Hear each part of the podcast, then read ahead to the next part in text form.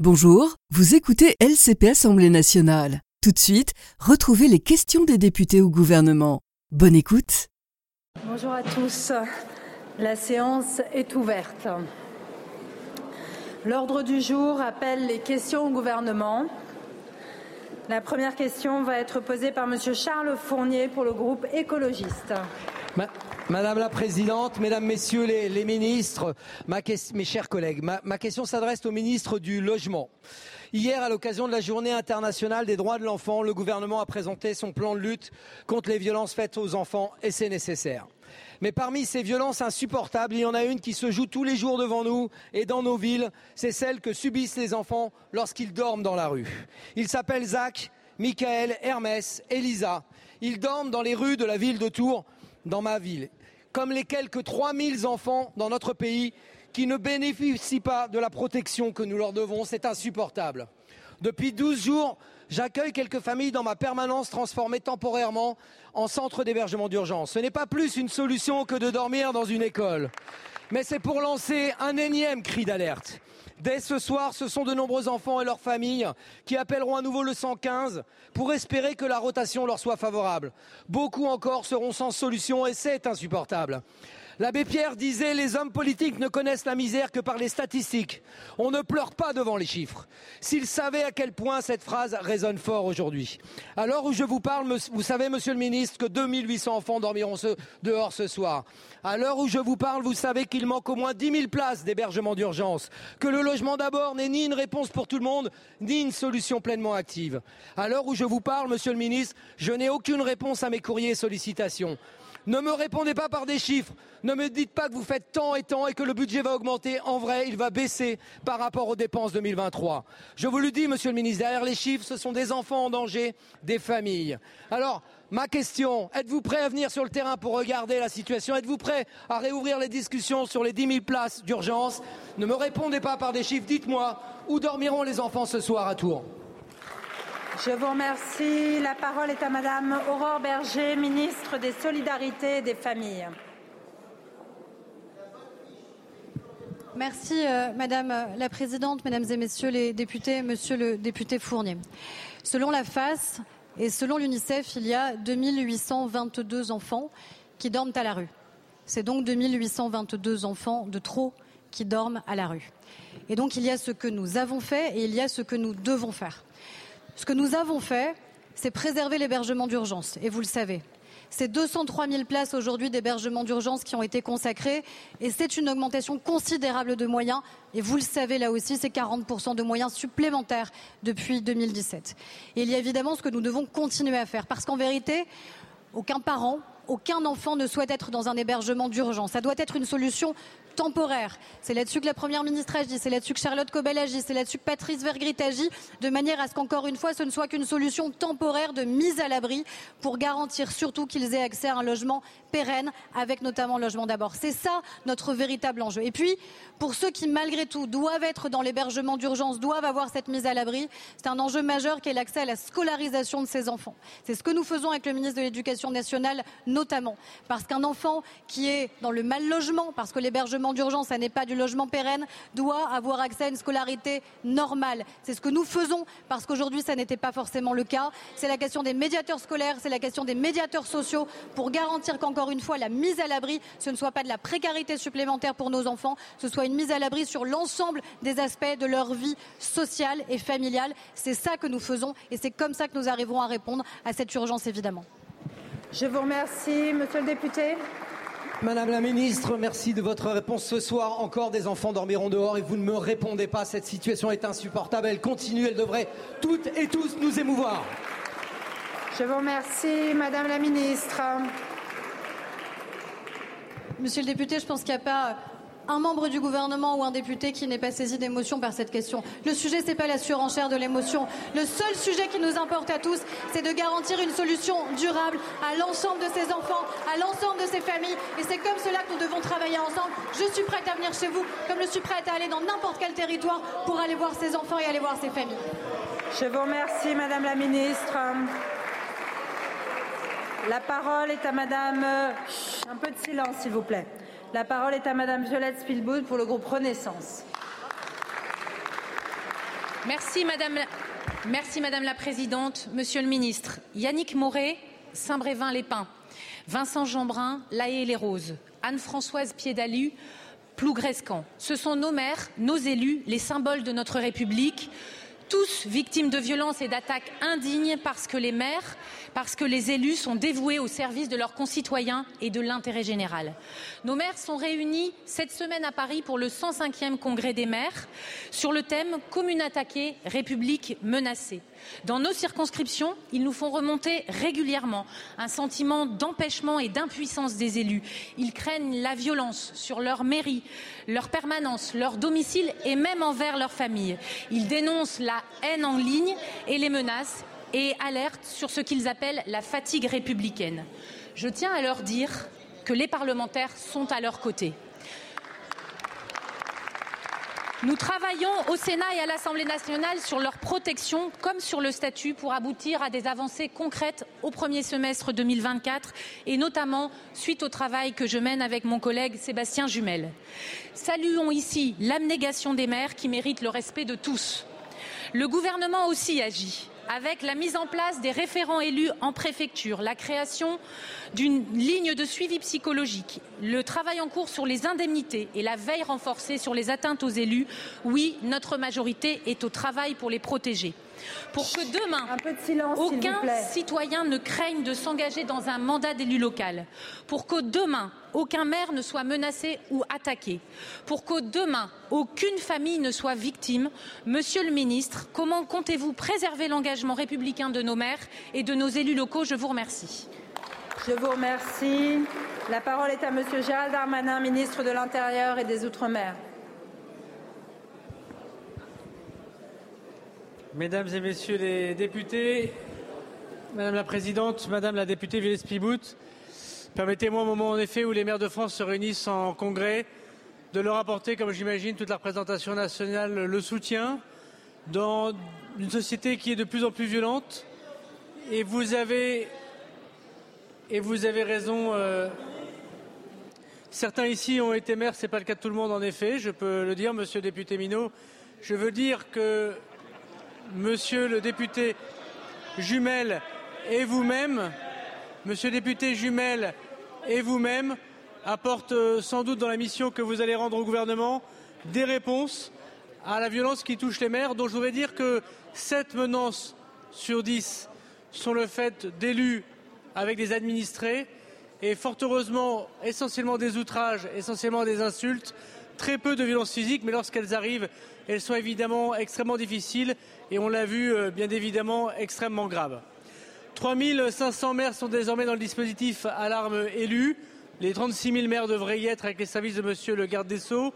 Nous avons, avec Monsieur le garde des Sceaux, apporté notre contribution au travail qu'a fait l'Assemblée nationale et le Sénat pour que ce soient les mêmes sanctions pour les dépositaires de l'autorité publique et les élus de la République. Le texte sera publié complètement au début de l'année 2024 pour que les tribunaux puissent condamner fermement les attaques contre les élus. Et nous devons continuer à former les policiers et les gendarmes. Plus de 5000 aujourd'hui, c'est le cas des procureurs de la République qui, je sais, rencontrent partout, arrondissement par arrondissement, les procureurs de la République, les sous-préfets, les préfets, les élus. Ce qui touche, Madame la députée, euh, les maires, c'est la crise de l'autorité euh, au sein de notre société. Et les violences contre les élus sont les mêmes que contre les gendarmes, que contre les policiers, que contre les enseignants, que contre les personnels euh, qui sont ceux des sapeurs-pompiers ou des médecins. C'est ceux qui représentent la République. On devrait tous être d'accord sur ça. Et la mission que vous faites à Monsieur Jumel sera être écoutée par la Première ministre et par le Président de la République. Merci beaucoup, Monsieur le ministre. La parole est à Monsieur Sébastien Jumel pour le groupe GDR. Présidente, euh, ministre, 40 démissions par mois. 40 démissions par mois et le sentiment pour les maires de France qui tiennent congrès que l'État les ignore, que l'État quelquefois les méprise. Un mépris qui se traduit par l'absence notable du président Macron à cette rencontre de tous ceux qui sont le cœur battant de la République. Tous les jours, nos élus sont engagés sur le terrain pour répondre aux exigences de l'État qui s'accumulent. Et trop souvent, nos élus locaux sont empêchés, parfois humiliés, souvent enquiquinés plutôt qu'accompagnés. Pourtant, les maires tiennent la baraque France. Gilets jaunes, Covid, inflation, émeutes, les maires n'ont pas manqué face aux crises. Ils sont restés à portée d'engueulade sans disposer des moyens pour répondre aux maux de nos concitoyens et des outils pour recoudre une République fracturée. Dernier rempart républicain, urgentiste d'une France qui va mal, nos maires ont le moral en berne. L'absence d'un véritable statut pèse évidemment dans la balance et nous mettrons avec ma collègue Spielboot notre rapport sur la table pour ouvrir la voie à un véhicule législatif répondant aux urgences. Les protéger face aux violences, évidemment, mais pas seulement. Car les causes sont nombreuses et plus profondes aussi. Depuis trop longtemps, la commune est attaquée, fragilisée dans son autonomie financière, malmenée par un déménagement du territoire subi. Attaquer la commune, c'est attaquer la République. Défendre la commune, c'est lui donner les moyens de prendre soin des habitants. Défendre la commune, c'est lui donner les moyens financiers pour préserver les services publics. Concrètement, cela passe par le renforcement des pouvoirs d'agir du maire dont la vie doit compter pour défendre une classe menacée, sauver une maternité, aider une famille d'enfants handicapés ou pour faire face concrètement à la bombe sociale que représente le logement. Madame euh, la ministre, le temps, vous le savez, n'est pas au discours ou à la calinothérapie. Comment le gouvernement envisage-t-il, au-delà des violences faites aux élus, de faire respecter les communes? Merci beaucoup, mon cher collègue. La parole est à Madame Sabrina Agrestier. Roubage, secrétaire d'État chargée de la citoyenneté et de la ville. Merci, Madame la Présidente. Mesdames et Messieurs les députés, Monsieur le député euh, Jumel. Euh, les maires sont au cœur de nos préoccupations et, des préoccupations du gouvernement, vous le savez. Ce sont eux qui incarnent la République, mettent en œuvre pragmatiquement des solutions de terrain. On y travaille tous les jours. Ce sont les premiers à expérimenter, à adapter, évaluer les politiques publiques. La démission d'un maire est toujours une perte dans les rangs de ceux qui s'engagent pour l'intérêt général. Il est demandé au préfet de suivre chacune de ces situations individuellement. L'engagement de nos maires est précieux. Ils sont en première ligne du phénomène d'atteinte aux élus, vous avez raison de le rappeler. Leurs engagements, leur engagement exceptionnel et mérite une protection exceptionnelle. C'est ce que fait le gouvernement au travers des dispositifs spécifiques d'un plan national financé à hauteur de 5 millions d'euros pour 2024. Forces de sécurité intérieure, magistrats, associations ont été mobilisés. Mais il faut aussi donner aux maires des leviers d'action. Le gouvernement s'engage à garantir des dotations financières pérennes, à simplifier les conditions d'exercice de leur mandat, à développer le droit de dérogation à la main des préfets au soutien des initiatives locales. La reconnaissance du travail des maires, c'est aussi le travail engagé autour du statut de l'élu. Vous-même et la députée euh, Violette Spilbou avez engagé ce travail dans le cadre d'une mission parlementaire, la Convention nationale de la démocratie locale organisée par Dominique Faure, et l'AMF s'est tenue le 7 novembre dernier, a vocation à nourrir les, réflexions qui se sont engagées et qui sont engagées par l'Assemblée nationale et le Sénat. Il y a beaucoup à faire, c'est vrai, sur ces sujets pour renforcer le rôle des maires et leur donner les moyens de conduire leur mandat dans des conditions à la hauteur de leur engagement. Vous êtes mobilisés, les associations d'élus le sont. Nous sommes mobilisés, nous sommes collectivement mobilisés et nous pouvons réussir ensemble. Merci. Merci beaucoup, Madame la Ministre. Mes chers collègues, je suis heureuse de souhaiter en votre nom la bienvenue à une délégation de l'Assemblée nationale de Mauritanie, conduite par Monsieur Sidney Sokona, président du groupe d'amitié France-Mauritanie.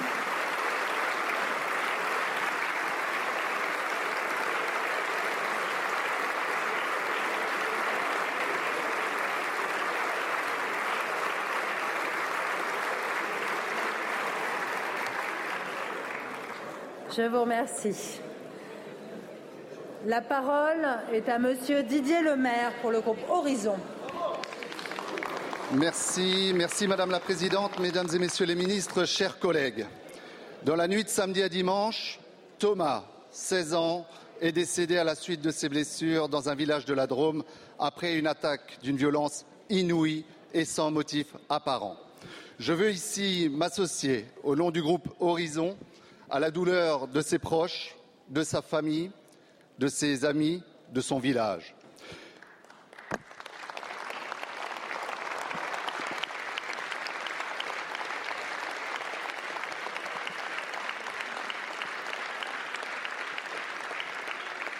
Nous vivons actuellement en France, que ce soit dans nos villages, nos villes, une période de tension sociale et de repli.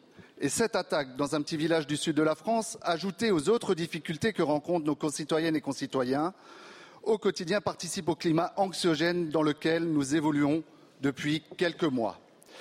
Ce climat, c'est aussi celui d'une violence et d'une pression toujours plus importante portée sur les femmes et les hommes qui consacrent leur vie professionnelle et bien trop souvent personnelle au service de nos concitoyens. Je pense ici aux élus, aux professeurs, policiers, gendarmes, sapeurs-pompiers, personnels soignants, celles et ceux qui ont été cités par mes collègues tout à l'heure. La nation a encore enterré un de ses professeurs il y a maintenant quelques semaines. Un maire sur deux ne souhaite pas se représenter en 2026. Qui va tenir notre nation lorsque plus personne ne s'engagera dans le vivre ensemble? Lorsque ces personnes, engagées ou non pour notre République, sont attaquées, agressées, caillassées, insultées, c'est l'intégrité de notre démocratie tout entière qui en pâtit. Aussi, il est indispensable que l'État apporte très rapidement des réponses et des solutions pérennes à cette situation afin de garantir la sécurité, la tranquillité et le bien vivre ensemble de toutes et tous en France. C'est pourquoi j'aimerais savoir, Monsieur le Ministre, c'est pourquoi j'aimerais savoir, Monsieur le Ministre, ce que vous comptez faire pour endiguer ce phénomène. Je vous remercie. Merci beaucoup. La parole est à Monsieur Éric Dupont-Moretti, garde des Sceaux, ministre de la Justice.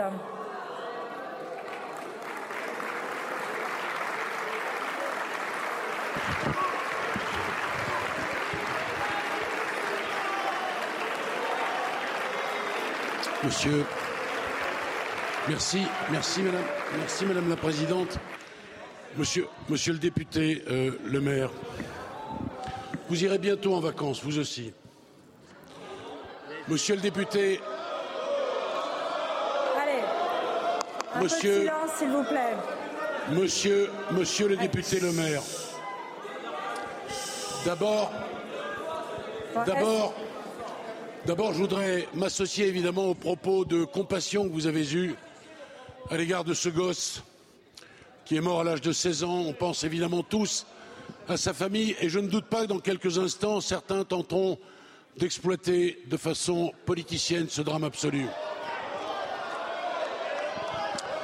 S'agissant, s'agissant des élus, j'ai demandé au procureur de la République des réponses fermes je ne veux pas me payer de mots, je veux vous annoncer des chiffres.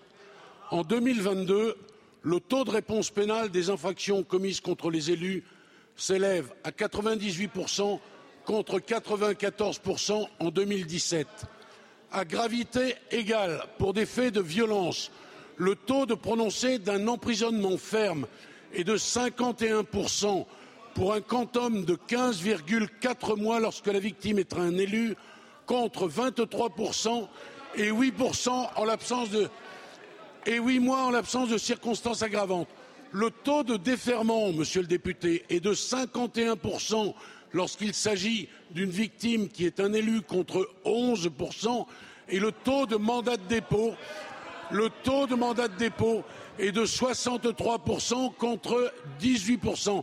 Cela confirme évidemment la prise en considération de la qualité d'élu par nos juridictions. Les uns et les autres peuvent ne pas être d'accord avec ça. On ne fait pas mentir les chiffres. Je vous remercie, Monsieur le Ministre. La parole est à Monsieur Carlos Martens Bilongo pour le groupe La France Insoumise. Madame la Première ministre, depuis les terribles massacres du 7 octobre 2023 perpétrés par le Hamas, nous condamnons avec la plus grande fermeté les crimes de guerre visant à terroriser les populations civiles israéliennes. Nous condamnons avec la plus grande fermeté les crimes de guerre et la vengeance aveugle qu'effectue l'armée israélienne sur le peuple palestinien. Le 9 octobre 2023, le ministre israélien de la Défense, Yoav Galan, a déclaré J'ai ordonné un siège complet de la bande de Gaza. Il n'y aura pas d'électricité, pas de nourriture, pas de carburant, tout est fermé. Nous, nous combattons des animaux humains et nous agissons en conséquence le Premier ministre Benjamin Netanyahou a dit Nous ferons de Gaza une île déserte. Nous viserons chaque recoin de la bande de Gaza. Pourtant, la France a accordé un soutien inconditionnel à Israël. Et depuis 45 jours de conflit, voilà le résultat la bande de Gaza est assiégée du nord au sud. Il y a des bombardements partout. L'agence Reuters et les chiffres de l'ONU sont accablants. Plus de 13 000 morts. Il y a 5 500 enfants qui décèdent dans la bande de Gaza. Réagissez 40 à 50 du bâti de la ville sont complètement détruits. 280 écoles sont détruites. Le port de Gaza est détruit. Et j'aurais une question, Madame la Première ministre. La France, selon les rapports de 2023 au Parlement, les exportations d'armement de la France auraient vendu 111 millions d'euros d'armes à Israël en 2017, puis 15 millions en 2022. Outre ces ventes effectives, la France a délivré de nombreuses licences d'exportation de matériel de guerre pour 2022. J'aimerais votre réponse, Madame la Ministre. La France continuera-t-elle à livrer des armes à Israël? Je vous remercie. La parole est à Madame Catherine Colonna, ministre de l'Europe et des Affaires étrangères. Merci Madame la Présidente. Euh, mesdames et Messieurs les députés, Monsieur le député Martin Sbilongo, je voudrais vous assurer que la position de la France ne varie pas. Israël a subi une attaque terroriste barbare, vous ne l'ignorez pas. Et Israël a le droit de se défendre, comme nous-mêmes, nous aurions le droit de nous défendre. Des otages sont retenus dans la bande de Gaza, dont des Français. Nous demandons leur libération immédiate, sans condition, et je suis sûr que vous pensez aussi à eux, monsieur le député. Et enfin, les Palestiniens les Palestiniens ne doivent pas payer pour les crimes du Hamas. Voilà nos principes, voilà des principes justes et clairs, ceux qui sont les nôtres depuis le début. Alors oui, monsieur le député, il y a à Gaza trop de souffrances et trop de morts. Nous l'avons dit clairement, et nous l'avons dit clairement depuis plusieurs semaines. Il faut une trêve immédiate, durable, pour que davantage d'aide entre à Gaza, pour que les populations civiles soient protégées et pour que cette trêve conduise un cessez-le-feu. Nous agissons. C'est ce consensus qui s'est forgé à Paris le 9 novembre lors de la conférence humanitaire et c'est aussi la position d'un nombre croissant de nos partenaires. La France est aussi au rendez-vous concrètement pour euh, l'aide aux Palestiniens, soutien aux Nations Unies, aide médicale, déploiement du porte-hélicoptère Dixmude, possibilité ouverte pour des enfants palestiniens de pouvoir être soignés en France et je remercie mon collègue ministre de la Santé. Voilà du concret, monsieur le député. S'agissant des hôpitaux, je voudrais en parler. Ce sont des sanctuaires. Ils le sont pour les Israéliens comme ils le sont pour les Palestiniens. Le droit international interdit formellement de détourner des hôpitaux à des fins militaires. Et cela se produit. Quant aux crimes commis par les colons contre les Palestiniens, crimes trop nombreux, nous les condamnons officiellement et ouvertement. Mais la France va plus loin. Madame la, merci, Il Madame faut la redonner ministre. de la perspective politique à un État. Merci. Monsieur Bilongo, vous n'avez que deux secondes. Madame la ministre, l'article 6 du TCA interdit la France de vendre des armes pour des crimes de guerre. Merci beaucoup. La parole est à Madame Lisette Paulet pour le Rassemblement national.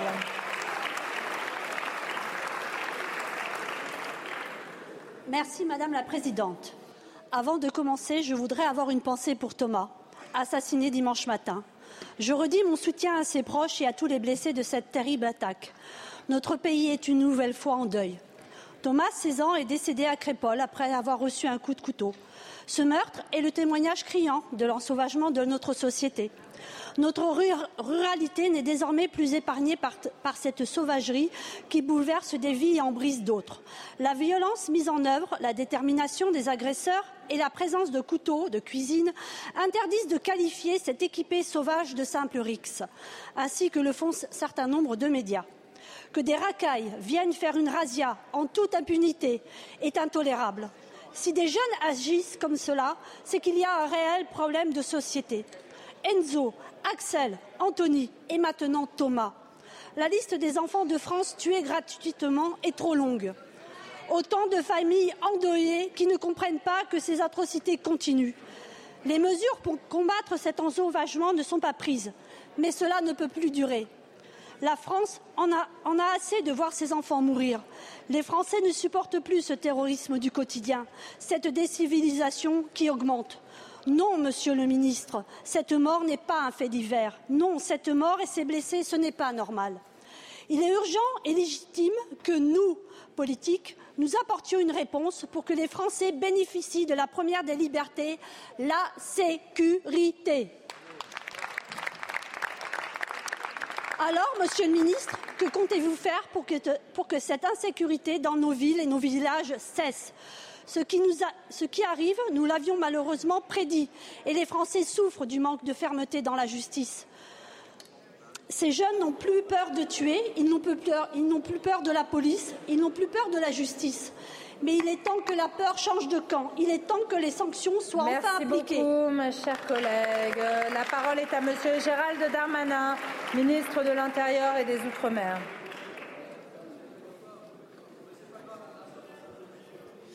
Merci Madame la Présidente, Mesdames et Messieurs les députés. Madame la députée, permettez-moi, évidemment, également au nom du gouvernement, d'adresser mes condoléances à cette famille, mais aussi aux blessés, puisqu'il y a trois blessés, me semble-t-il, à l'hôpital, et à leur famille pour leur dire que, évidemment, ce qui s'est passé euh, voilà quelques heures est absolument ignoble, inacceptable, et que tous les moyens de la gendarmerie nationale ont été mis. Et je peux vous annoncer, Madame, que voilà quelques minutes, sept interpellés ont été faits par la gendarmerie nationale aux environs de Toulouse. L'enquête dira si ce sont les personnes qui sont l'auteur de ce crime odieux, mais nous pouvons penser qu'en effet, rapidement, après 70 auditions, le ministère de l'Intérieur, sous l'autorité du procureur de la République, a pris ça très au sérieux et que ces personnes seraient, celles qui sont évidemment aujourd'hui euh, accusées de l'être par la gendarmerie nationale, interpellées et j'espère qu'ils seront condamnés après une enquête, bien évidemment, aux plus dures peines par notre justice. Je veux dire, Madame la députée, que le travail que nous faisons, policiers et gendarmes, partout sur le territoire national, dans les villes comme dans les campagnes, est un travail admirable. Et oui, j'ai été le premier à dire, Madame la députée, j'ai été le premier à dire que le travail des policiers et des gendarmes est un travail difficile qu'il nous faut soutenir et qu'il faut éviter, au moment où vous ne connaissez ni l'âge des personnes qui ont été interpellées, ni leur nationalité, ni, comment cela s'est passé, évitez, Madame, évitez, Madame, de rajouter de l'indignité à un drame qui touche toute la nation.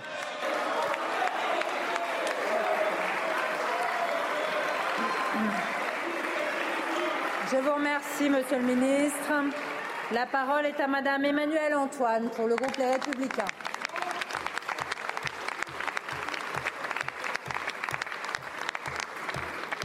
Ce week-end, dans la nuit du 18 au 19 novembre, dans ma circonscription, la vie d'un adolescent de 16 ans a été emportée.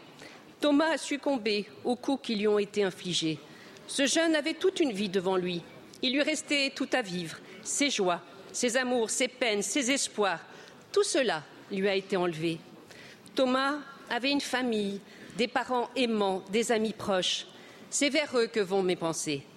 Thomas n'a pas eu droit à une minute de silence. Je tiens donc à lui rendre hommage dans cet hémicycle, temple de notre République, pour que la représentation nationale témoigne unanimement de son soutien envers sa famille.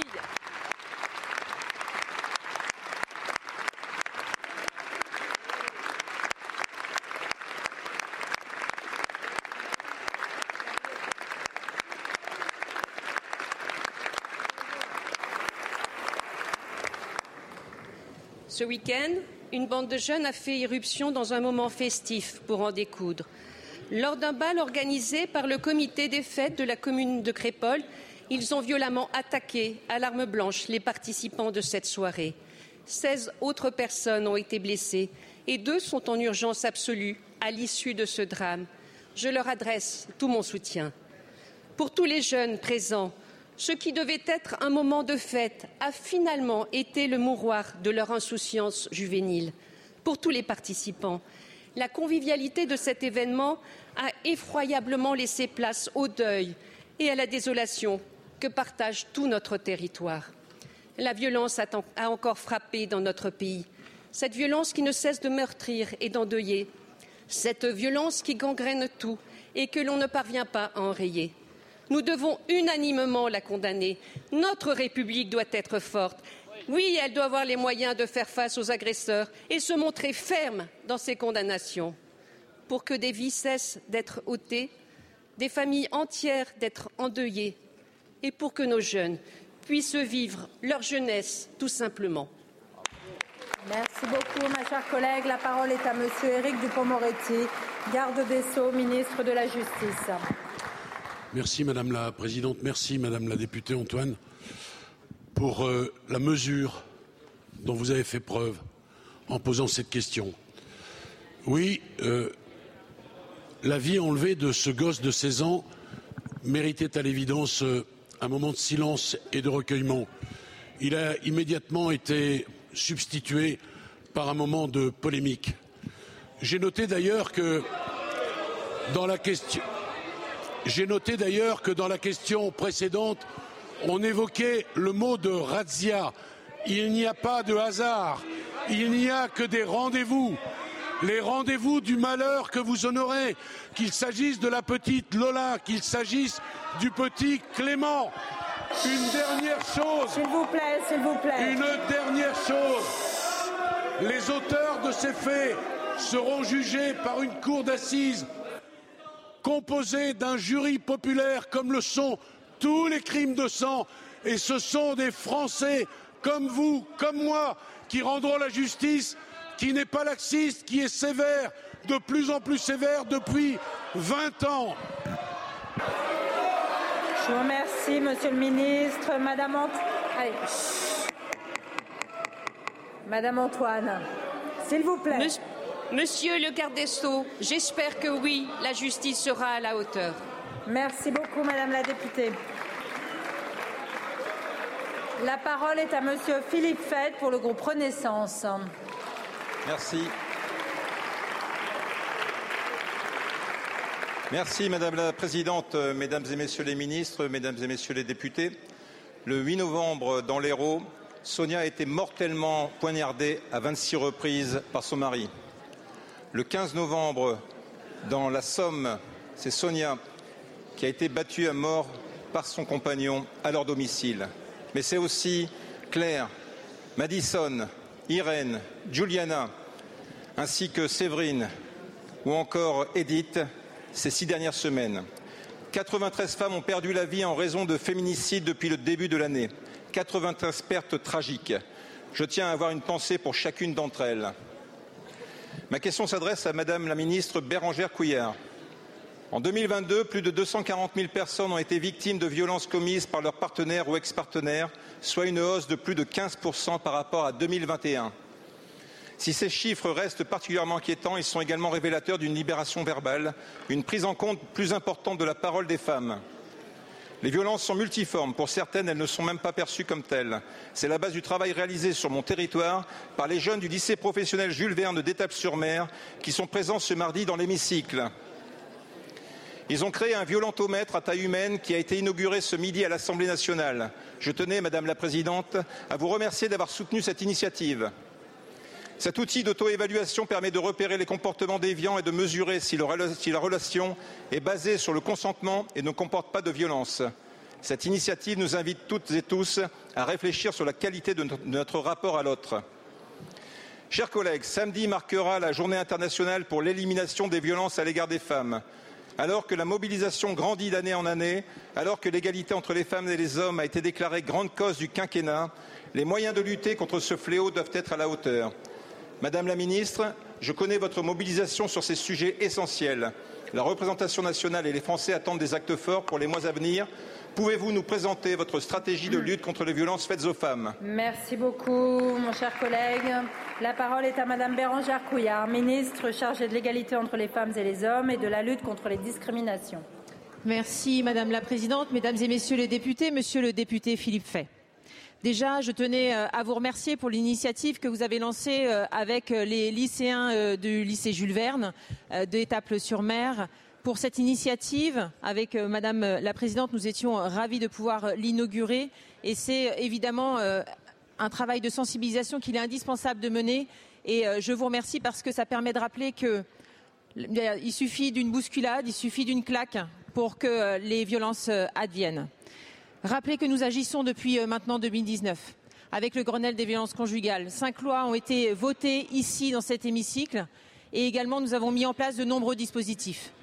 Le recueil de la parole des femmes d'abord, avec euh, l'extension euh, de la ligne téléphonique 3919, 24 heures sur 24, 16 jours sur 7. Nous avons également formé des policiers et des gendarmes. 150 000 policiers et gendarmes ont été formés et 100% de nos élèves issus des écoles de police et gendarmerie le sont. Nous avons également fait en sorte de déployer des dispositifs qui permettent de protéger les femmes. C'est quoi? Ce sont euh, des bracelets anti-rapprochement, plus de 1000, des téléphones grave danger également, plus de 5000 qui sont aujourd'hui euh, déployés. Et puis nous avons euh, sensiblement augmenté les places d'hébergement d'urgence. Nous avons multiplié par deux. Ils sont aujourd'hui au nombre de 10 000 en 2023. Nous continuons, nous continuons avec euh, également euh, le traitement des auteurs, parce que sans auteurs, il n'y a pas de victimes. Nous souhaitons euh, agir sur la récidive. Nous avons ouvert 30 centres de prise en charge des auteurs de violences conjugales. Ils sont accompagnés psychologiquement, également à la réinsertion à l'emploi et aussi au traitement des addictions, parce qu'il n'est pas rare de trouver, dans le cadre de violences au sein du couple, des personnes qui sont sous le coup de l'alcoolémie ou de, ou de différentes drogues. Mais évidemment, nous ne sommes pas satisfaits des résultats. Vous savez, euh, beaucoup de, choses sont encore à faire. La mise en place, évidemment, des euh, ordonnances de protection en 24 heures, les euh, pôles spécialisés ou encore le PAC Nouveau Départ. Madame la ministre, merci beaucoup. La parole est à Madame la vice-présidente Rabot pour le groupe socialiste. Merci. Merci Madame la Présidente. mesdames et Messieurs les ministres, je ne sais pas trop à qui je vais poser la question du coup, mais la pénurie deux médicaments connaît un nouveau pic en France et selon l'Agence nationale de la sécurité du médicament, il manque aujourd'hui de l'amoxicilline, du sulbatamol pour contre l'asthme, du cocarde essentiel comme métabloquant, du crayon prescrit à ceux qui n'ont plus de pancréas et encore beaucoup d'autres médicaments indispensables à la vie. On est passé de 700 médicaments en pénurie en 2018 à plus de 3700 en 2022. Alors vous me direz, tous les pays en Europe connaissent des difficultés, c'est vrai, mais la France est le pays qui, en Europe, connaît le plus de difficultés et le plus de pénuries. Depuis quatre ans, vous avez annoncé au gouvernement plusieurs plans qui n'ont eu aucun effet sur l'approvisionnement en médicaments. Vous dites d'un côté vouloir relocaliser et de l'autre, vous ne dites absolument rien quand Sanofi, qui produit aujourd'hui 70% du paracétamol, a annoncé fin octobre vendre son usine en France, vous ne vous êtes absolument pas soucié de savoir si la production de paracétamol resterait en France. La seule chose que vous faites dans le budget de la sécurité sociale, vous mettez des franchises sur les boîtes de médicaments que les Français ne peuvent même plus se procurer. Alors, mesdames et messieurs les ministres, donnez-moi deux mesures pour faire en sorte de réduire les pénuries de médicaments. Je vous remercie. La parole est à Monsieur Aurélien Rousseau, ministre de la Santé et de la Prévention.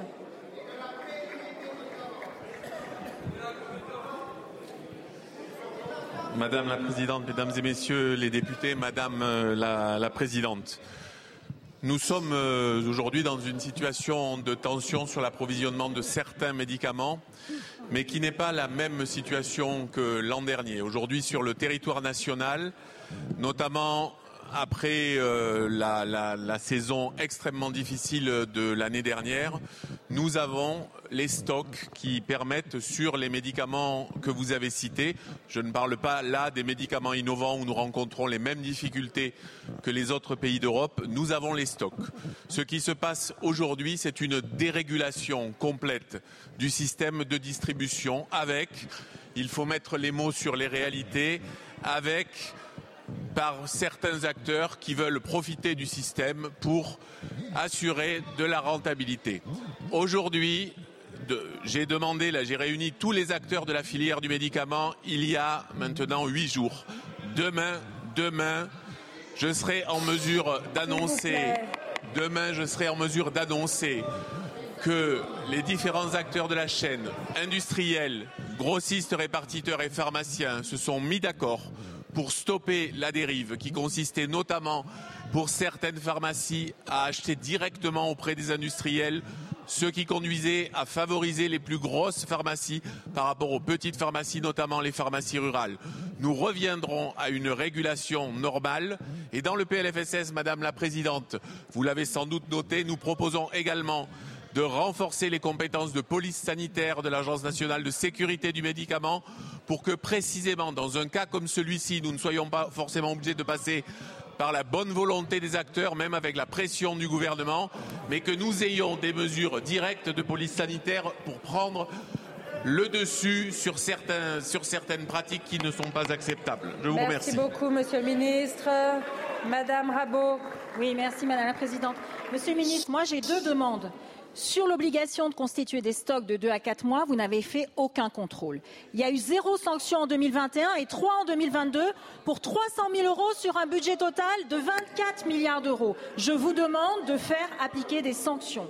Et face aux pénuries les plus graves, je vous demande aussi d'assumer votre rôle de puissance publique et d'organiser une production minimale dans les hôpitaux, ce que prévoit l'article Merci. 32 et que vous ne mettez pas en œuvre aujourd'hui. Merci, ma chère collègue.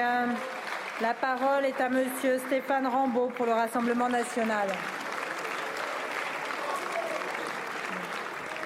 Merci Madame la Présidente. Mes propos s'adressent à Madame la Ministre chargée des collectivités territoriales et de la ruralité. Alors que s'ouvre à Paris le traditionnel Salon des maires et des collectivités, permettez-moi d'aborder deux problématiques qui impactent l'avenir de, de nos démocraties locales. Depuis plusieurs années, nous assistons à une augmentation des violences envers les élus locaux, particulièrement les maires. En 2022, le ministère de l'Intérieur a signalé une hausse de 32% de ces violences. Ces actes, variant de l'intimidation verbale à des agressions physiques, mettent en lumière la vulnérabilité croissante des élus, et ceci sans soutien concret du gouvernement. Parallèlement, les problèmes financiers s'accumulent.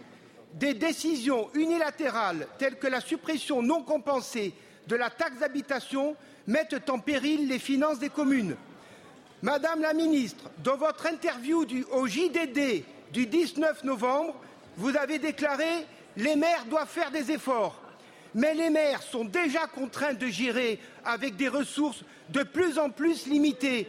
Et cette situation pèse sur les épaules des élus qui reçoivent les indemnités les plus modestes. À cela s'ajoute le retrait progressif de compétences essentielles aux communes, comme illustré par le cas de la ville de Lacro, dans ma circonscription du Var, où le PLU pour construire une clinique a été unilatéralement mis à l'arrêt par la métropole, ceci contre le gré de cette commune et sans l'avoir officiellement informé alors que le maire avait lancé la révision. Ces contraintes, alliées à l'insécurité croissante, ont conduit à près de 1500 démissions de maires depuis 2020 et des centaines de communes pourraient manquer de candidats aux prochaines municipales. Merci Face beaucoup. à cette situation, Vous avez plus de ma temps, mon question cher est collègue. La parole est à Madame Sabrina Agresti-Roubache, ministre en charge de la citoyenneté et de la ville. Merci Madame la Présidente. Euh, Monsieur le député euh, Rambaud, euh, travailler en confiance ne veut pas dire être d'accord sur tout, vous le concéderez, mais en tout cas, moi, pour, dans ma méthode, dans ce que je dis à chaque fois, beaucoup de vos collègues m'interpellent et je n'ai jamais hésité à concerter, à écouter, à entendre. Eh oui, c'est la méthode du gouvernement. Écoutez, concerter avec les élus locaux, entretenir un lien direct, renforcé, ne vous en déplaise, avec celles et ceux qui incarnent la République. La réalité, c'est que vous me posez une question qui m'a été posée tout à l'heure euh, au Congrès des maires, au Congrès des maires, et où j'ai été interpellée, j'ai été interpellée par un élu qui euh, m'expliquait que dans sa commune, euh, telle direction n'avait pas été prise. Et je lui disais, ben, écoutez, sur les cités éducatives, si dans votre collectivité euh, territoriale, dans votre commune, vous estimez dans votre conseil municipal que c'est pas euh, pas une bonne euh, mesure à prendre ou c'est pas une bonne, je finis, et c'est pas que pas une bonne direction, l'État ne peut pas se substituer à tout. On se connaît, on vient du Sud tous les deux. Vous ne pouvez pas incriminer tout le temps l'État de tout. La taxe d'habitation a été compensée, vous le savez. Ça a été voté l'année dernière. Et la réalité, c'est que je fais partie de ces ministres, de ces ministres qui ont été comme vous sur ces bancs euh, députés. Ma porte est ouverte à chaque fois, celle de ma, euh, de, ma collègue Dominique Faure aussi, celle euh, du ministre de l'Intérieur aussi. Vous savez m'interpeller, m'écrire. J'encourage tous les députés de cet hémicycle à le faire parce que vous avez systématiquement une réponse, un oui, un non, une réponse directe et jamais je me dérobe. Et le gouvernement encore moins. Je vous remercie, monsieur le député. Merci beaucoup, madame la ministre. La parole est à monsieur Walter pour le groupe LFI. Merci, madame la présidente. Madame la secrétaire d'État à l'enfance. Le 1er août 2020, votre prédécesseur annonçait la création d'une commission sur les violences sexuelles faites aux enfants, centrée sur la question de l'inceste. Le 23 janvier 2021, deux semaines silence, après la parution du livre de Camille Kouchner, Emmanuel Macron s'adressait en ces termes aux victimes. Le silence construit par les criminels et les lâchetés successives, enfin, explose. Il explose grâce au courage de celles et ceux qui témoignent. Ces témoignages, ces paroles, parfois ces cris, plus personne ne peut les ignorer et c'est aujourd'hui à nous d'agir. Le 11 mars, la Civise était installée avec une feuille de route pour deux ans, bientôt trois. Au cours de ces presque trois années, elle a recueilli près de 30 000 témoignages auprès de victimes, dont la première phrase était souvent J'ai attendu ce moment toute ma vie. Pour se confier, il faut avoir confiance. La Civise a su devenir cette personne de confiance qui s'incarne pour les victimes, les collectifs, pour le grand public, dans la figure du juge Édouard Durand. Or, depuis plusieurs mois, l'incertitude pèse sur le devenir de la Civise. Son mandat sera-t-il prolongé Sous quelle forme Et avec qui à sa tête? Alors qu'aucune annonce officielle n'est venue répondre à ces inquiétudes, vous avez déclaré il y a trois jours dans la presse Je souhaite que le travail de la Civise continue avec une nouvelle feuille de route. Mais hier, lundi 20 novembre, journée internationale des droits de l'enfant, alors que la Civise présentait son rapport et qu'avait lieu le comité interministériel à l'enfance, on n'en savait pas plus. Madame la secrétaire d'État, confirmez-vous que la Civise sera maintenue? Avec quelle feuille de route? Et le juge Durand pourra-t-il poursuivre sa mission, comme c'est le souhait manifeste de l'ensemble des associations et des centaines de personnes réunies hier? Le 23 janvier 2021, Emmanuel Macron concluait par ces mots On vous écoute, on vous croit, vous ne serez plus jamais seul. Dimanche, vous avez également déclaré Nous avons encore une révolution à accomplir pour protéger nos enfants. Je suis d'accord avec vous. Vos réponses diront si ces promesses seront tenues. Merci Je vous remercie. beaucoup. La parole est à madame Charlotte Cobel, ministre en charge de l'enfance. Merci Madame la Présidente, Mesdames, Messieurs les députés, Monsieur le député Léo Walter. Nous l'avons dit, je le répète aujourd'hui, le gouvernement souhaite que le travail de la Civis continue avec des modalités et une feuille de route renouvelée et centrée sur de nouvelles missions. Nous en présenterons le détail avec le garde des Sceaux dans les toutes prochaines semaines. Il faut dire que nous avons reçu à cinq ministres le rapport de, 4 de 750 pages et de 82 recommandations vendredi dernier. Je comprends votre impatience, mais vous comprenez aussi qu'il nous faut un peu de temps pour étudier euh, les choses. Cette, ce vous l'avez dit, c'est le président de la République qui l'a voulu, c'est le président de la République qui l'a soutenu, le gouvernement l'a soutenu depuis qu'elle a été mise en place et le gouvernement l'a écouté. Hier, nous avons présenté tous ensemble, nous étions 12 minutes ministres autour de la première ministre à porter un plan audacieux de lutte contre les violences faites aux enfants dans la suite d'un plan qui avait déjà été conduit depuis 2019. Dans ce plan, énormément de choses ont été reprises des préconisations de la Civise. C'est vous dire que nous avons écouté Nous avons écouté la Civise. Moi, je suis moins écoutée que la Civise, manifestement, parce qu'elle a recueilli des, re- des témoignages tout à fait importants qui nous ont permis d'évaluer l'impact de ces violences sur les enfants. C'est grâce à cela que nous pouvons porter un combat, un combat collectif, qui n'est pas le combat d'un homme, mais qui est le combat d'un gouvernement, qui est le combat d'un parlement, qui doit être le combat de tous les adultes de ce pays pour éradiquer ce fléau. Nous présenterons les modalités et la feuille de route dans les quelques jours. Je comprends votre impatience. Ça fait des, des millén- millénaires que nous attendons cela. La révolution, elle est en marche. Laissez-nous l'agir avec fermeté. C'est un discours de responsabilité et pas de polémique. Merci beaucoup, Madame la Ministre. La parole est à Madame la Présidente Goulet pour le groupe démocrate. Merci Madame la Présidente. Ma question s'adresse à Monsieur le ministre de l'Éducation nationale et de la jeunesse. Monsieur le ministre, il est de notre devoir en tant que société de veiller à la protection et au bien-être de nos enfants. Ils sont les piliers de notre avenir. Votre ministère et ses agents jouent chaque jour un rôle majeur pour, pour les enfants et leur devenir. Mais une telle politique est forcément interministérielle, tant elle nécessite la mobilisation de tous les ministères. L'éducation nationale, les ministères sociaux, la santé, l'intérieur, la justice bien évidemment, mais également le sport, la culture, l'emploi, l'économie, l'enseignement supérieur. Il faut toute une société pour élever un enfant. Hier, à l'occasion du comité interministériel à l'enfance que vous avez fait autour de Charlotte Cobel, ministre de l'Enfance, et de Elisabeth Borne, Première ministre, vous avez participé à la présentation de la réponse du gouvernement en faveur des enfants. Je ne peux que saluer, puisque je le porte depuis de longs mois, votre volonté d'action en faveur d'une véritable éducation au corps, à la sexualité et à la bienveillance.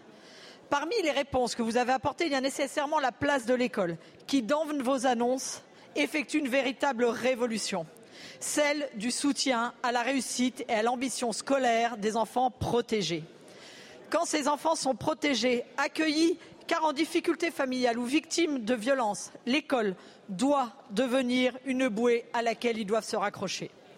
Or, ce que l'on voit, c'est que 61% des adolescents de 15 ans placés en établissement sont toujours dans un niveau relevant du premier cycle, voire un niveau élémentaire que seulement 20% obtiennent un baccalauréat général, sans parler de tous ceux qui quittent le système sans diplôme, avec de fait une promesse de difficile insertion. Alors, Monsieur le Ministre, pourriez-vous nous détailler ce que contient le nouveau dispositif scolarité protégée que vous avez annoncé hier pour que, enfin demain, notre République soit la chance des enfants protégés? Merci beaucoup. La parole est à Monsieur Gabriel Attal, ministre de l'Éducation nationale et de la jeunesse. Merci Madame la Présidente, Mesdames et Messieurs les députés, Madame euh, la Présidente euh, Goulet. La vulnérabilité a plusieurs visages et le rôle de l'éducation nationale, c'est bien d'accompagner tous les enfants et évidemment les plus vulnérables d'entre eux. Vous l'avez dit, nous étions réunis euh, hier autour de la Première ministre et de Charlotte Cobel pour ce comité interministériel à l'enfance. Et ce que j'ai eu l'occasion d'y présenter, et nous y avons beaucoup travaillé avec Charlotte Cobel ces derniers mois, c'est la mise en place d'une véritable scolarité protégée pour les enfants euh, protégés, les enfants euh, placés. Très concrètement, ça veut dire quoi? Ça veut dire une simplification drastique de toutes les procédures administratives pour lutter contre le décrochage scolaire. Et on sait malheureusement que toutes les procédures peuvent entraîner un certain nombre de décrochages et qu'ensuite c'est des vulnérabilités supplémentaires. Deuxième chose, quand malheureusement le décrochage euh, survient, la mise en place d'un suivi renforcé, notamment en lien avec le CNED, pour permettre à ces enfants, à ces élèves de continuer et de poursuivre leur scolarité. Troisième élément, des entretiens d'orientation désormais euh, systématiques mis en place pour euh, tous ces enfants euh, à la fin du collège et à 17 ans qui doivent être systématisés. Et surtout, pour qu'on soit plus efficace, c'est insupportable ce que vous faites. Insupportable. Et pour que ce soit plus efficace, pour que ce soit plus efficace pour les enfants, des référents désignés pour coordonner l'action de tous les acteurs, des rectorats, des services départementaux, de l'éducation nationale et les services de l'ASE. C'est donc une mise en commun de tous les acteurs pour renforcer notre efficacité en direction de ces enfants parce que nous le savons et vous l'avez dit, les vulnérabilités peuvent s'ajouter et malheureusement, on le voit, ce sont des enfants qui ont quatre fois plus de risques d'accumuler les retards en primaire, quatre fois plus de risques de décrocher ensuite dans leur scolarité.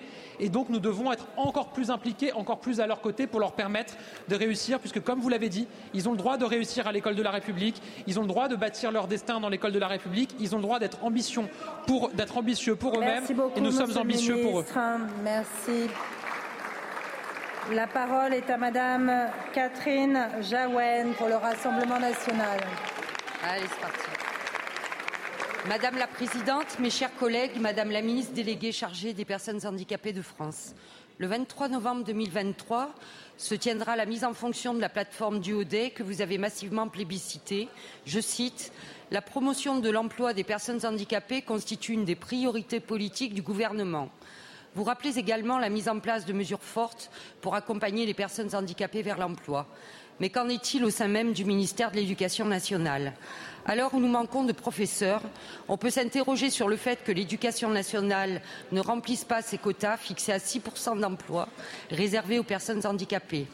L'éducation nationale préfère s'acquitter de pénalités auprès du Fonds pour l'insertion des personnes handicapées au sein de la fonction publique pour une somme qui, à ce jour, atteint les 31,8 millions d'euros, alors que l'éducation nationale a dépensé seulement 6,3 millions d'euros en frais de fonctionnement pour son personnel handicapé en 2022. Le calcul est simple. Cinq fois plus d'argent dépensé dans les pénalités plutôt que dans des investissements concrets. Vous avez fait le choix de pousser les personnes handicapées vers la sortie. J'ai reçu euh, récemment une agrégée, une normalienne, qui, suite à une maladie lourde, qui, qui, a détérioré son état physique, a provoqué un handicap de 50% et elle a donc été orientée vers le CNED. Puis son handicap physique s'est alourdi à 80% et elle reste néanmoins en pleine possession de ses moyens intellectuels et souhaite continuer à enseigner. Alors que la loi de 84 prévoit que le poste de travail d'un fonctionnaire handicapé soit adapté, vous n'en faites rien. Prenant le cas que je vous citais, il aurait été possible de proposer un maintien au CNED, un poste en présentiel adapté ou en distanciel. Elle est mise au rebut, son cas est tranché, mise en retraite anticipée, fin de l'histoire. Comment pouvez-vous donc prétendre, dans le même temps, faire du handicap une priorité nationale et en même temps condamner femmes et hommes qui veulent travailler sous prétexte de leur invalidité? Que comptez-vous donc faire pour répondre au sous-emploi des personnes handicapées dans l'éducation nationale? Je vous remercie. La parole est à Monsieur Gabriel Attal, ministre de l'Éducation nationale et de la jeunesse. Merci Madame la Présidente, Mesdames et Messieurs les députés, Madame la députée euh, Jaouen. L'éducation nationale, c'est le premier employeur de France, c'est même le premier employeur d'Europe. Ça lui donne évidemment d'immenses responsabilités, notamment en matière d'inclusion des personnes en situation de handicap. Est-ce que nous sommes aujourd'hui au niveau auquel nous devrions être dans l'éducation nationale s'agissant de l'accueil de personnes en situation de handicap dans le corps enseignant et dans les personnels? La réponse est non. Nous avons évidemment des agents en situation de handicap près de 40 000 euh, au ministère de l'Éducation nationale et je veux leur rendre hommage. Ils sont aux côtés de nos élèves, ils font partie de la communauté éducative, ils apportent tant à notre école et à nos élèves. Mais évidemment, nous devons aller plus loin nous devons pouvoir accueillir davantage d'enseignants, de personnels de santé, sociaux, de direction, personnel administratif en situation de handicap à l'éducation nationale. On y travaille beaucoup avec mon collègue Stanislas Guérini. C'est un objectif transversal dans la fonction publique avec évidemment Fadila Katabi. Ce que je peux vous dire sur les actions qui sont euh, engagées. D'abord, nous avons développé une politique ambitieuse euh, d'allègement de, services et de postes euh, adaptés. Très concrètement, un professeur en situation de handicap peut se voir proposer un service allégé d'un tiers tout en étant rémunéré à temps complet. C'est une possibilité qui existe, qui est déjà offerte à un certain nombre d'enseignants en situation de handicap. Ensuite, nous avons constitué un réseau de conseillers de proximité et mis en place des parcours professionnels en faveur des personnels bénéficiaires de l'obligation d'emploi pour mieux accompagner leurs évolutions professionnelles. Il y a un plan quinquennal 2023-2027 qui a été constitué pour aller encore plus loin, notamment dans la simplification des démarches administratives. Vous l'avez dit, ça peut être kafkaïen un certain nombre de situations et je suis très preneur de l'exemple concret que vous avez euh, euh, évoqué pour que je puisse regarder très concrètement ce qui s'est passé et qu'on en tire des enseignements. Il y a aussi beaucoup à faire encore sur la lutte contre les discriminations et l'accueil des personnels en situation de handicap. Nous allons continuer à agir sur ce sujet-là. Vous le voyez, nous ne sommes pas au résultat auquel nous devrions être, mais nous allons Merci, continuer à avancer. Merci beaucoup, Monsieur le Ministre. La parole est à Madame Christine Lenabour pour le groupe Renaissance. Merci Madame la Présidente. Ma question s'adresse à la ministre déléguée chargée des personnes handicapées. Madame la ministre, la 27e édition de la Semaine européenne pour l'emploi des personnes handicapées a débuté hier avec pour thématique la transition numérique, un accélérateur pour l'emploi des personnes en situation de handicap. Permettez-moi de profiter de cette question pour remercier le ministre Olivier Dussopt et son cabinet pour leur remarquable travail en faveur de l'emploi des personnes en situation de handicap pendant et à l'issue de la conférence nationale du handicap en lien avec votre ministère.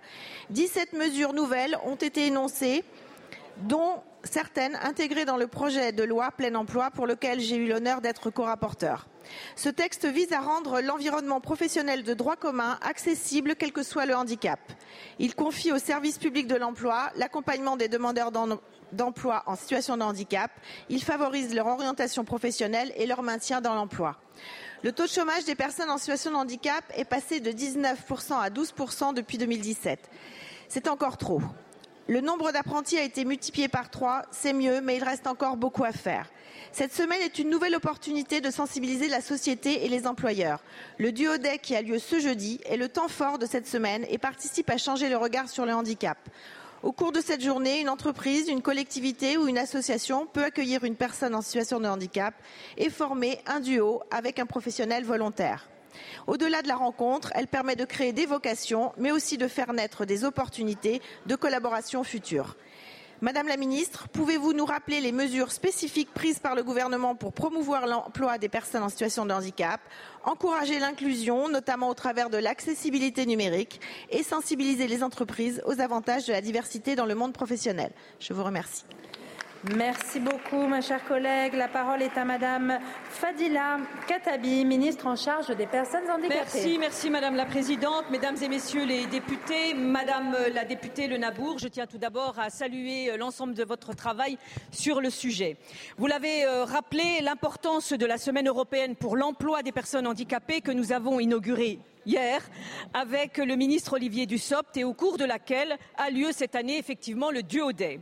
J'en profite pour saluer d'ailleurs la mobilisation de l'ensemble des députés pour la sixième édition de cet événement, qui est un événement effectivement très important et qui est un franc succès. En effet, les chiffres parlent d'eux-mêmes. 26 360 duos sont confirmés pour ce jeudi, soit 27% de plus que l'année dernière. Donc vraiment, c'est un succès. L'année dernière, 23% des candidats qui sont passés par le dispositif ont eu une opportunité professionnelle. Cette journée est effectivement essentielle car elle contribue à changer le regard sur le handicap. L'engagement de notre gouvernement va encore plus loin. Avec mon collègue Olivier Dussopt, avec qui je travaille beaucoup, vous l'avez compris, nous avons porté au travers de, du projet de loi pour le plein emploi que vous avez voté donc la semaine dernière des mesures concrètes pour renforcer l'accompagnement et l'insertion professionnelle des personnes en situation de handicap.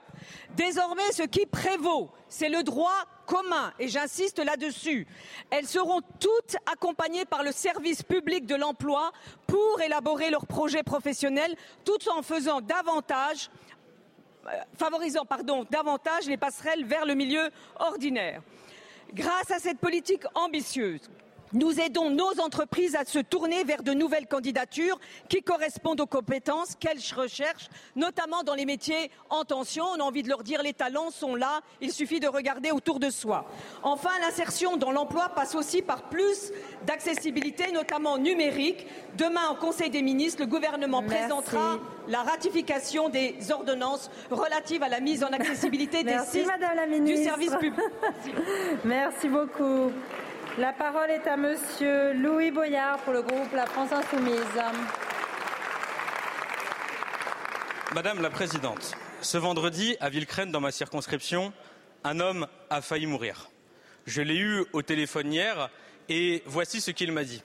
Avant même de me parler de la souffrance et du traumatisme d'avoir reçu un coup de cutter de 15 cm dans sa gorge et après avoir subi des insultes racistes, il m'a dit cela fait trois jours que j'ai subi un crime raciste et que personne ne parle de moi. Mais si jamais moi, Mourad, j'avais été l'agresseur, alors BFM TV et CNews auraient déjà été en bas de ma maison. Qu'est-ce que cela dit de l'ambiance qui règne actuellement dans notre pays? Il ne se passe pas une journée sans que sur les débats télévisés, il soit sous-entendu qu'il y aurait trop de musulmans dans notre pays ou qu'ils seraient incompatibles avec la République.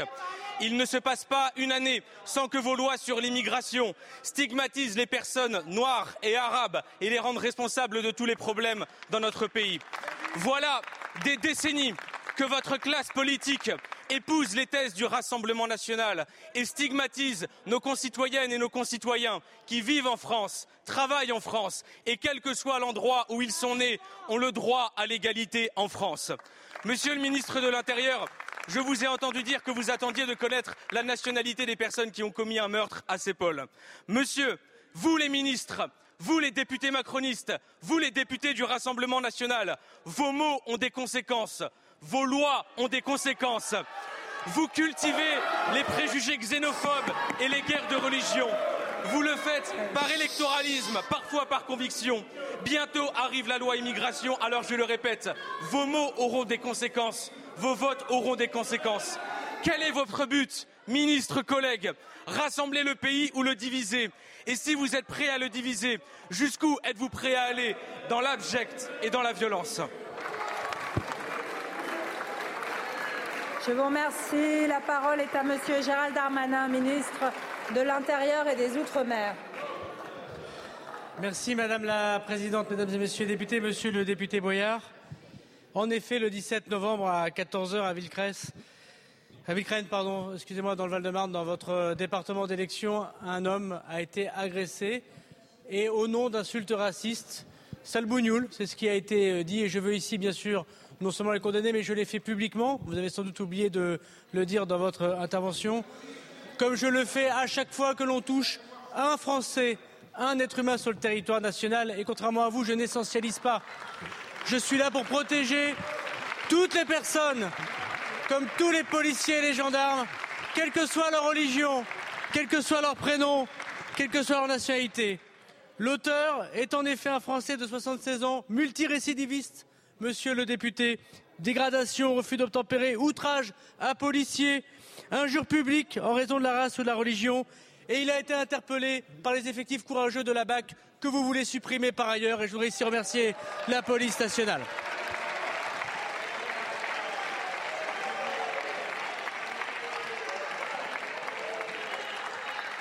Alors oui, alors oui, mesdames et messieurs les députés, si l'on pouvait regarder les personnes pour ce qu'ils font et non pas pour ce qu'ils sont, ni les définir par leur race, par leur religion supposée, par leur prénom, si on pouvait simplement regarder ceux qui respectent les règles de la République, à l'extrême gauche comme à l'extrême droite, si on pouvait attaquer les récidivistes à l'extrême gauche comme à l'extrême droite, si on pouvait, du même mot, monsieur le député, remercier les policiers quand ils arrêtent ceux qui attaquent les juifs, les musulmans, les chrétiens. Alors oui, monsieur le député, on aura apaisé la situation parce qu'il n'y a que des hommes. Il n'y a que des hommes qui doivent être condamnés par ce qu'ils font et il n'y a que des Français qui sont reconnus par leur mérite. Je vous remercie, monsieur le ministre. Monsieur Boyard, vous avez 4 secondes. Vous voulez apaiser le pays Cessez de vous comporter comme un ministre du Front National.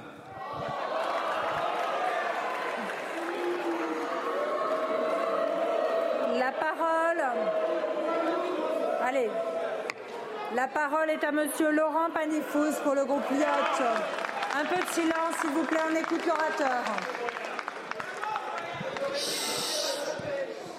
Un peu de silence, s'il vous plaît. Monsieur Panifous, vous avez la parole. Merci, Madame la Présidente, Mesdames, Messieurs les ministres, chers collègues. Ma question s'adresse à Madame la Ministre des Solidarités et des Familles. Soignants, personnes âgées et familles nous alertent quotidiennement, sur la crise majeure que traversent nos EHPAD. Le président de la République lui-même, au cours des deux précédentes campagnes présidentielles, avait clairement affiché ses ambitions pour créer les conditions d'un accompagnement digne de nos aînés, que ce soit à domicile ou en établissement. Il s'est alors engagé à porter une réforme ambitieuse, à la hauteur des ententes des Françaises et des Français. Une des mesures importantes affirmées par le président de la République lui-même était la création de 50 000 postes de soignants en EHPAD avant la fin de ce quinquennat en 2027. C'est en effet une réponse très concrète pour celles et ceux qui vivent en EHPAD, pour celles et ceux qui y travaillent. Les conditions de travail en EHPAD sont en effet très difficiles. L'accompagnement de nos aînés les plus dépendants n'est pas à la hauteur de ce qu'attendent nos concitoyens.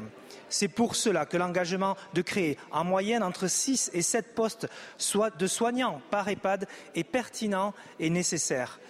Alors il faut pour cela former plus de soignants, bien sûr, mais il faut aussi redonner confiance à toutes ces aides-soignantes, toutes ces infirmières qui ont quitté leur métier parce qu'il était trop dur, épuisées de ne pouvoir accompagner ou soigner nos aînés dans la dignité. Nous pouvons le faire, nous pouvons les faire revenir. Ils sont si nombreux. Il faut pour cela un choc de confiance. Créer ces postes est un choc de confiance. Alors ma question est simple, Madame la Ministre. J'ai pu lire des déclarations qui laissaient entendre un report de cet engagement du Président de la République. Ce serait à mes yeux un renoncement. Alors que nous étudions actuellement la loi Bien vieillir dans l'ombre d'une autre promesse qui était la grande loi autonomie, pouvez-vous nous confirmer aujourd'hui que l'engagement du Président de la République sera respecté, que ces 50 000 postes promis seront bien créés avant la fin du quinquennat? Je vous remercie. Merci beaucoup. La parole est à Madame Aurore Berger, ministre des Solidarités et des Familles.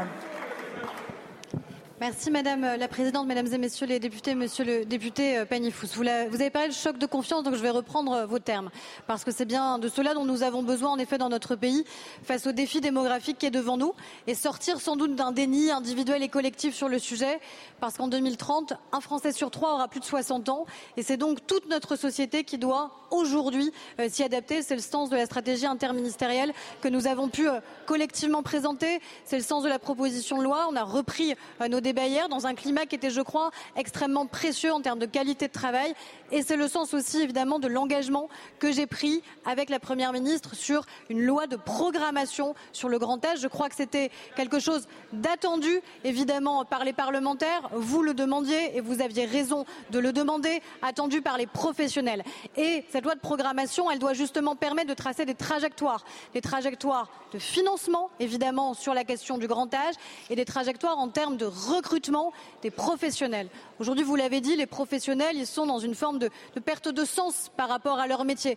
Ce pas les vocations qui manquent, c'est le fait de la manière avec laquelle ce métier peut être exercé, ces métiers peuvent être exercés, qui font qu'on est dans un risque de cercle vicieux où finalement, pénurie de professionnels engendre la pénurie de professionnels et met à mal à la fois la qualité de la prise en charge des patients, des bénéficiaires, des résidents, mais surtout la qualité du travail des professionnels. C'est pour ça que nous devons tout faire pour tenir la trajectoire que nous avons annoncée de 50 000 soignants supplémentaires parce que c'est notre responsabilité pour garantir que les EHPAD puissent fonctionner et qu'au-delà des EHPAD, 700 000 personnes qui sont accompagnées, le virage domiciliaire réellement puisse être pris en compte et tout le parcours résidentiel. C'est pour cela que nous devons faire cette loi de programmation, c'est pour cela que nous devons renforcer les moyens, c'est pour cela que nous devons avoir une trajectoire de financement parce que nous devons en effet tenir la trajectoire telle qu'elle a été annoncée par le président de la République.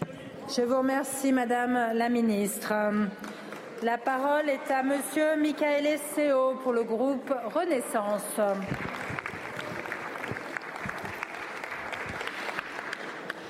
Merci Madame la Présidente. Je m'adresse à Monsieur le ministre des Outre-mer sur l'enclavement des habitants de Wallis et Futuna.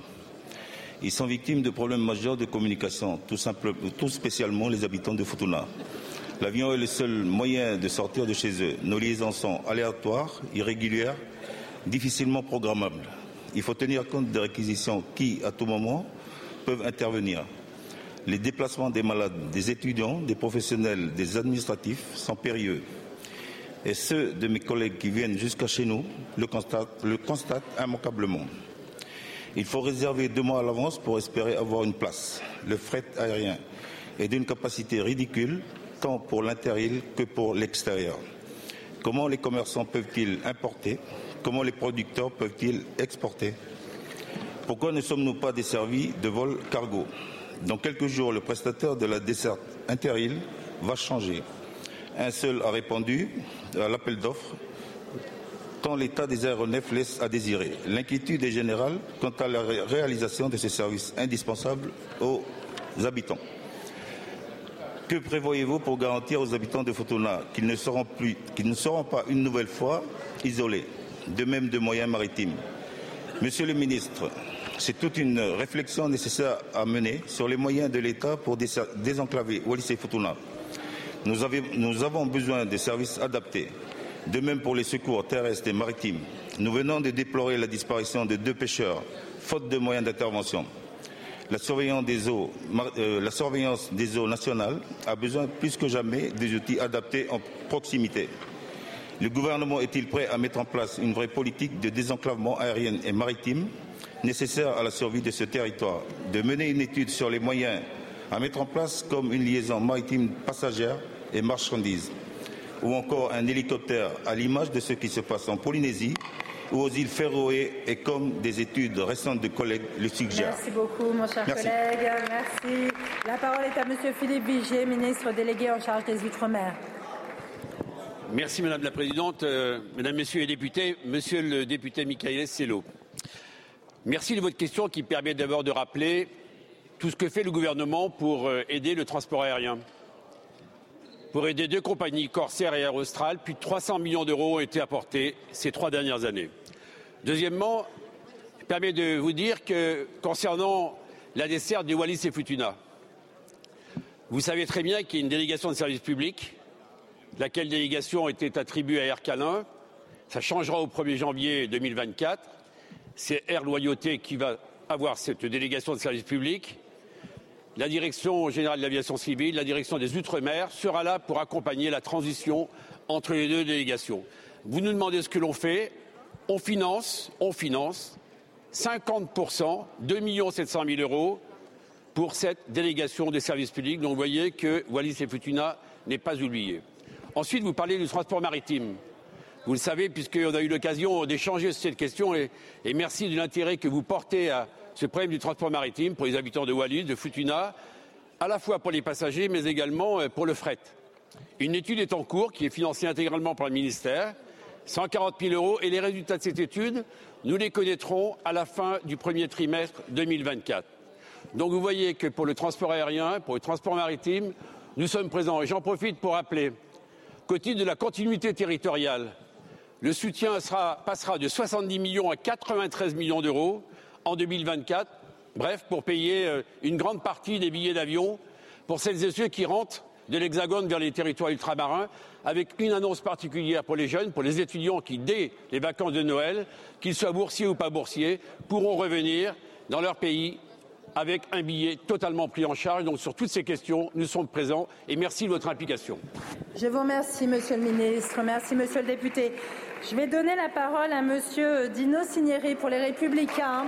Je voudrais lui rendre hommage parce que c'est probablement sa dernière question au gouvernement. Ça fait euh, plus de 20 ans que vous êtes engagé au service euh, de cette Assemblée nationale et au service de nos compatriotes. Et donc, au nom euh, de l'ensemble de la représentation nationale, je voudrais vous remercier, Monsieur le député, pour votre engagement euh, sans faille au service euh, des Français au sein de cette Assemblée nationale. Merci. Merci. Merci, Madame la Présidente. Vos propos me vont du fond du cœur. Je profite, mes chers collègues, de cette dernière question après plus de 21 ans sur ces bancs pour vous remercier ainsi que chacun de mes collègues pour le travail accompli ensemble, de jour et parfois de nuit, le plus souvent avec beaucoup de respect, malgré nos divergences.